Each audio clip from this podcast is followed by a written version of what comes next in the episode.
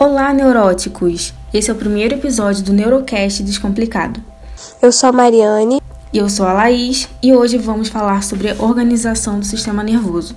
A neurociência é uma área de estudo que busca entender diversas questões relacionadas ao desenvolvimento, à organização e ao funcionamento do sistema nervoso. Os circuitos que processam tipos semelhantes de informação constituem os sistemas neurais que podem servir a propósitos variados. Anatomicamente, se divide em sistema nervoso central e periférico. Então, o sistema nervoso central é protegido pelo sistema esquelético e é composto pelo encéfalo, que é protegido pelo crânio, e pela medula espinal, que é situada no interior do canal vertebral. O encéfalo está subdividido em cérebro, cerebelo e tronco encefálico, e também pode ser subdividido em mesencéfalo, ponte e bulbo e do sistema nervoso periférico fazem parte os nervos, os gânglios e os receptores sensoriais e os plexos entéricos, componentes do sistema nervoso que não são protegidos por estruturas ósseas.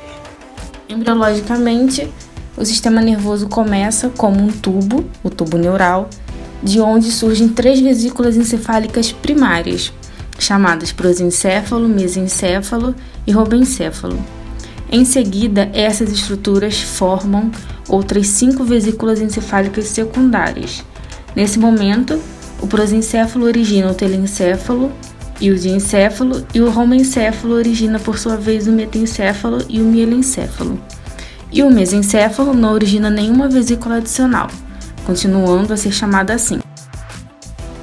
Seguindo esse processo, o telencéfalo vai dar origem ao cérebro e o diencéfalo se dará origem em epitálamo, tálamo, hipotálamo, subtálamo e neurohipófise.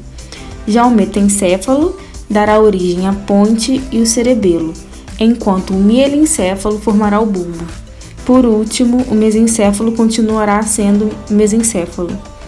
Dois nervos cranianos têm origem no prosencéfalo, sendo o nervo olfatório, originado do telencéfalo, e o nervo óptico, originado do diencéfalo.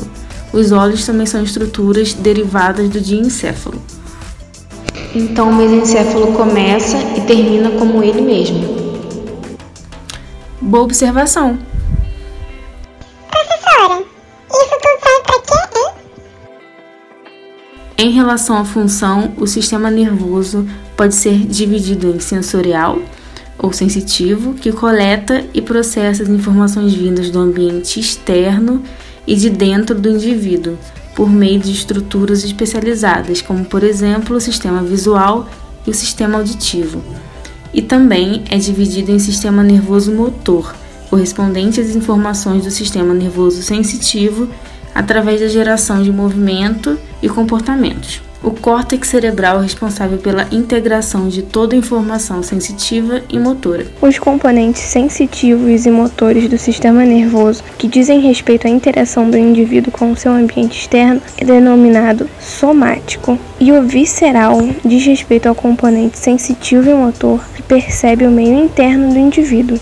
A informação chega ao sistema nervoso e é trazida por fibras sensoriais ou fibras aferentes, que podem vir da pele, por exemplo, e ser percebida pelo cérebro, e a informação que sai é levada por fibras motoras ou eferentes, quando vem do cérebro e é executada pela perna, por exemplo, para dar um chute. As fibras aferentes podem ser de exterocepção, que é quando a informação do meio externo ao indivíduo ou a propriocepção que é quando a informação é relativa à posição do corpo no espaço, e ambas são somáticas.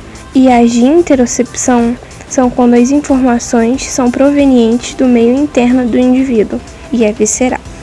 As fibras eferentes podem ser somáticas ao inervar a musculatura esquelética ou viscerais quando inervam a musculatura lisa, cardíaca ou glândulas.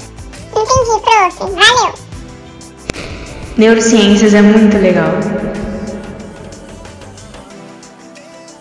Este Neurocast Descomplicado foi idealizado pela professora doutora Caroline Fernandes pelas alunas Mariane Rentes e Laís Ramos. Teve a participação dos alunos do Google e foi editado pelas próprias participantes. Até o próximo episódio, pessoal!